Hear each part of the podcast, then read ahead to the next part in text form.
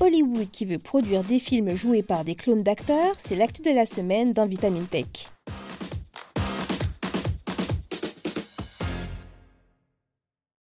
L'atmosphère est électrique à Hollywood. Les scénaristes suivis des acteurs ont décidé de faire grève il y a plusieurs semaines. L'une des raisons, la montée en puissance de l'intelligence artificielle dans le secteur. La fréquente utilisation de l'IA serait vue comme une véritable menace pour les professionnels du 7e art, qui verraient progressivement leur travail confié à cette nouvelle technologie. Et en dépit de leur inquiétude sur le sujet, certains studios hollywoodiens auraient envenimé la situation en proposant d'utiliser des acteurs virtuels générés par intelligence artificielle dans leur production. Une idée qui est loin d'avoir avis les comédiens.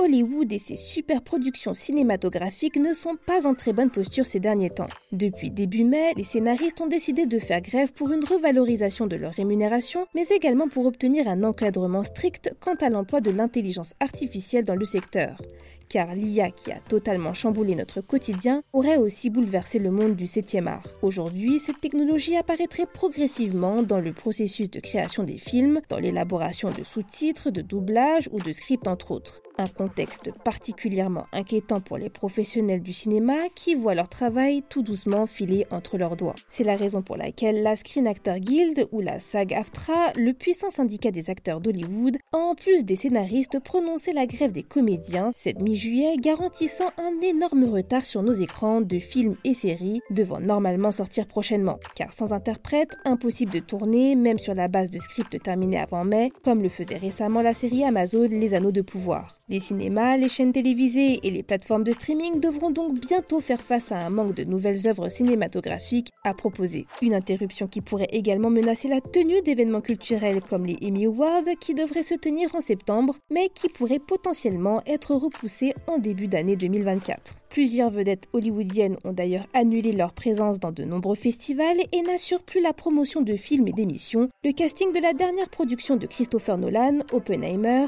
a par exemple quitté la première en pleine projection en raison du mouvement social. Enfin, cette paralysie de l'industrie du divertissement devrait aussi avoir un impact économique exorbitant sur le secteur quand on sait que la dernière grève des scénaristes qui avait duré 100 jours entre 2007 et 2008 aurait coûté 1,7 milliard d'euros. Mais ce qu'il faut également comprendre, c'est que nous serions en train de vivre un moment historique puisque cet arrêt de travail est en train de se produire 43 ans après la première grève des acteurs et réunis pour la seconde fois comédiens et scénaristes dans un même mouvement social 63 ans après le premier aliment de ces deux corps de métier. Mais revenons du côté des pourparlers. La SAG-AFTRA aurait mis fin aux négociations avec les grands studios américains après que certaines propositions aient été jugées par le syndicat comme étant insultantes, telles que le clonage d'acteurs par intelligence artificielle une technique qui permettrait aux studios d'obtenir des doubles numériques de figurants pour les utiliser dans leur production et donc éviter la venue sur le plateau de milliers de personnes. Une proposition qui n'a pas été du goût de la Screen Actor Guild, qui juge cette méthode comme un moyen de faire des économies sur le dos des artistes ainsi qu'à favoriser la précarisation des comédiens, puisque les studios ne proposeraient selon eux qu'une journée de salaire unique aux figurants en échange d'une utilisation indéfinie de leur sosie numérique. Une déclaration réfutée par Hollywood qui affirme que les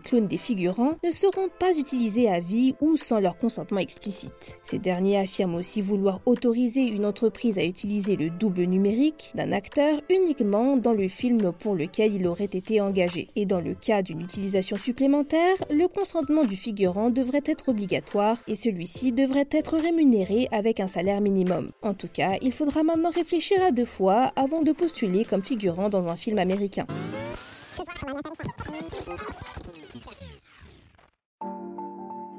Matt Damon, Meryl Streep, Colin Farrell, Jen Curtin, la liste est très longue et est composée de pointures du cinéma qui soutiennent et participent à la grève des acteurs. Ce qui peut paraître assez étonnant quand on sait les énormes cachets que touchent ces stars du cinéma. Pourquoi rejoignent-ils cette cause? Eh bien, la Screen Actor Guild, le syndicat des acteurs, regroupe officiellement 160 000 membres allant du simple figurant au cascadeur, au second rôle occasionnel, à la star du grand ou du petit écran. Une grande partie des professionnels du 7e art à Hollywood seraient membres du même syndicat. Et qui dit même contrat, dit mêmes obligations et donc grève pour tous. Mais plusieurs comédiens proclament aussi s'associer au mouvement avant tout pour lutter contre la précarité des travailleurs du secteur bien moins payés et qui devraient pâtir plus violemment de l'usage de clowns dans les films. Pourtant, les studios présentent cette mesure comme une aubaine, une protection numérique supplémentaire qui donnerait un contrôle accru aux acteurs de l'utilisation de leur image en limitant les usages non autorisés. Et sans surprise, cette explication n'a pas du tout convaincu les acteurs qui continuent jusqu'à maintenant leur mouvement. Personne ne sait quand la grève prendra fin, aucun arrangement n'aurait été trouvé pour l'instant entre les studios, les scénaristes et les acteurs. Alors il va falloir prendre son mal en patience si vous vouliez regarder le dernier Gladiator ou la seconde partie de la quatrième saison de Stranger Things. Mais bonne nouvelle, seules les productions hollywoodiennes sont en stand-by. Il nous sera toujours possible de visionner dans quelques mois certaines œuvres à grand succès comme le spin-off de Game of Thrones, House of the Dragon, composé d'un casting majoritairement britannique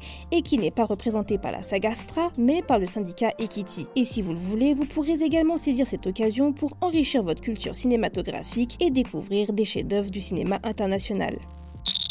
C'est tout pour cet épisode de Vitamine Tech. Pour ne pas manquer nos futurs épisodes, pensez à vous abonner dès à présent à ce podcast et si vous le pouvez, laissez-nous une note et un commentaire. Cette semaine, je vous invite à découvrir notre dernier épisode de Science ou Fiction dans lequel Mélissa Lepourreau nous dévoile si les dinosaures ont véritablement tous disparu. Pour le reste, je vous souhaite une excellente journée ou une très bonne soirée et je vous dis à la semaine prochaine dans Vitamine Tech.